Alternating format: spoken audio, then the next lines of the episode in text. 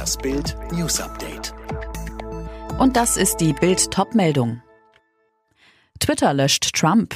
Danach versuchte der Präsident noch, das Unternehmen auszutricksen und scheiterte. Jetzt verliert Donald Trump sein wichtigstes Sprachrohr. Der Kurzbotschaftendienst Twitter gab am Freitagabend bekannt, den abgewählten US-Präsidenten dauerhaft von seiner Lieblingsplattform zu verbannen. Einer der Gründe? Die Sorge, dass Trump mit seinen Tweets einen neuen Angriff seiner Anhänger auslösen könnte. Diesmal bei der Amtseinführung von Joe Biden am 20. Januar. Alles zu den Hintergründen auf Bild.de. Ohne Corona-Impfung, ohne Beistand, ohne Abschied. So unwürdig sterben unsere Alten im Heim. Wutbrief eines Bildreporters. Dieser Text ist nicht aus Trauer entstanden, sondern aus Wut. Mein Onkel Peter wurde 74 Jahre alt. Er war Witwer, hatte zwei Töchter, vier Enkelkinder, ein Urenkelkind, fünf Geschwister, zwölf Nichten und Neffen. Peter war das älteste Familienmitglied, der lauteste am Tisch, störrisch und dennoch gesellig. Sein ganzes Leben lang kümmerte er sich um Menschen und hatte Menschen, die sich um ihn kümmerten. Und trotzdem starb Peter so würdelos und einsam, wie man in Deutschland 2021 nur sterben kann.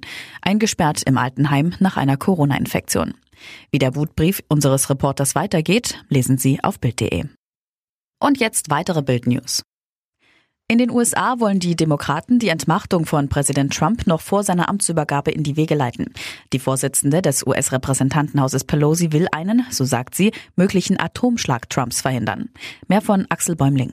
Pelosi befürchtet, der nach ihren Worten verstörte Präsident könnte auf die Abschlusscodes zugreifen und einen Atomschlag befehlen und kündigte an, sollte Trump nicht schnell freiwillig zurücktreten, müsse der Kongress umgehend handeln. Trump hatte zuletzt in einer Videobotschaft eine reibungslose Machtübergabe an Joe Biden angekündigt, zu dessen Amtseinführung will Trump aber nicht kommen. Nach dem Sturm auf das US-Kapitol hat die Bundesstaatsanwaltschaft jetzt Anklage gegen 15 Randalierer erhoben. Unter den Beschuldigten ist auch ein Mann, der elf Molotow-Cocktails dabei hatte. Und ein weiterer Mann, der das Kapitol mit geladener Waffe gestürmt hatte. Auch ein Trump-Anhänger, der in das Büro der demokratischen Sprecherin des Repräsentantenhauses Pelosi eindrang, muss sich vor der Justiz rechtfertigen. Die Staatsanwaltschaft kündigte zahlreiche weitere Verhaftungen und Anklagen an. Kann man den Abstand zwischen den zwei nötigen Corona-Impfungen vergrößern, um Entlastung ins Impfchaos zu bekommen?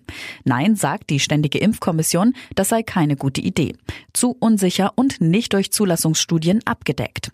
Bundesgesundheitsminister Spahn hatte die Behörde prüfen lassen, ob ein solches Vorgehen sinnvoll ist, um so möglicherweise mehr Menschen mit den begrenzten Impfstoffmengen impfen zu können.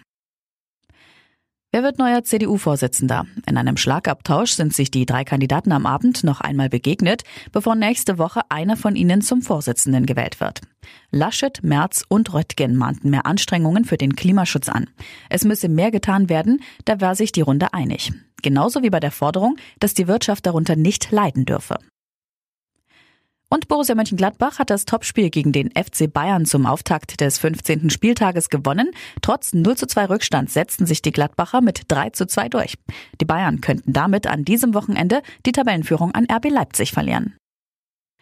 Alle weiteren News und die neuesten Entwicklungen zu den Top-Themen gibt es jetzt und rund um die Uhr online auf Bild.de. Mehr starke Audio-News von Bild gibt es auch bei den Tech Freaks, der wöchentliche Podcast über Digitales, Computer, Tablets und Smartphones. Tech Freaks, überall, wo es Podcasts gibt.